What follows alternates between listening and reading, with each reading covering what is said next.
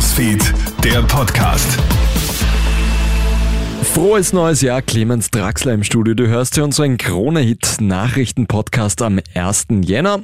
Das hier ist ein kleines Update zu Jahresbeginn. Das Jahr 2024 hat vor allem politisch einiges zu bieten. Im Herbst wird der Nationalrat neu gewählt. Im Juni steht die Europawahl auf dem Programm. Bei den Umfragen liegt die FPÖ seit mittlerweile einem Jahr an der Spitze, recht komfortabel mit rund 30 Prozent der Stimmen. Dahinter ringen SPÖ und ÖVP um den zweiten Platz. Auch die Präsidentschaftswahlen in den USA dürften spannend werden. Ex-Präsident Donald Trump liegt in Umfragen derzeit vor dem demokratischen Präsidenten Joe Biden. Trump kämpft jedoch mit juristischen Problemen.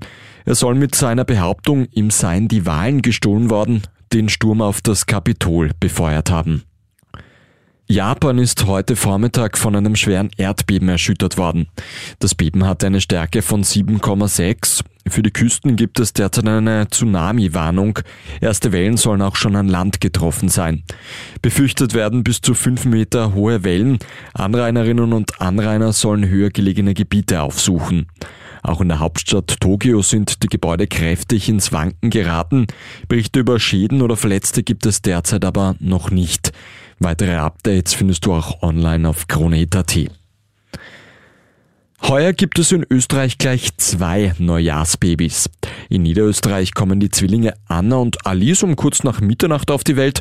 Mutter und Kindern geht es sehr gut, heißt es aus dem Krankenhaus Tulln. Nur knapp später wird dann in Wiener Neustadt die kleine Eva geboren.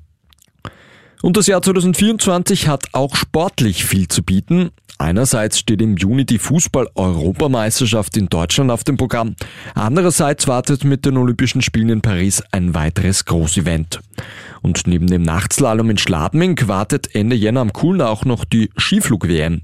Spannung im Skispringen gibt es aber bereits schon heute. Um 14 Uhr beginnt nämlich das neue Jahresspringen der Vier-Schanzentournee. Auch die Damen springen heute um 16.15 Uhr bei der Two Nights Tour in Oberstdorf. Das war der Kronet Nachrichten Podcast mit einem kleinen Update heute am 1. Jänner. Ein weiteres, das folgt dann am Nachmittag. Einen schönen Tag noch. Krone Hits, Newsfeed, der Podcast.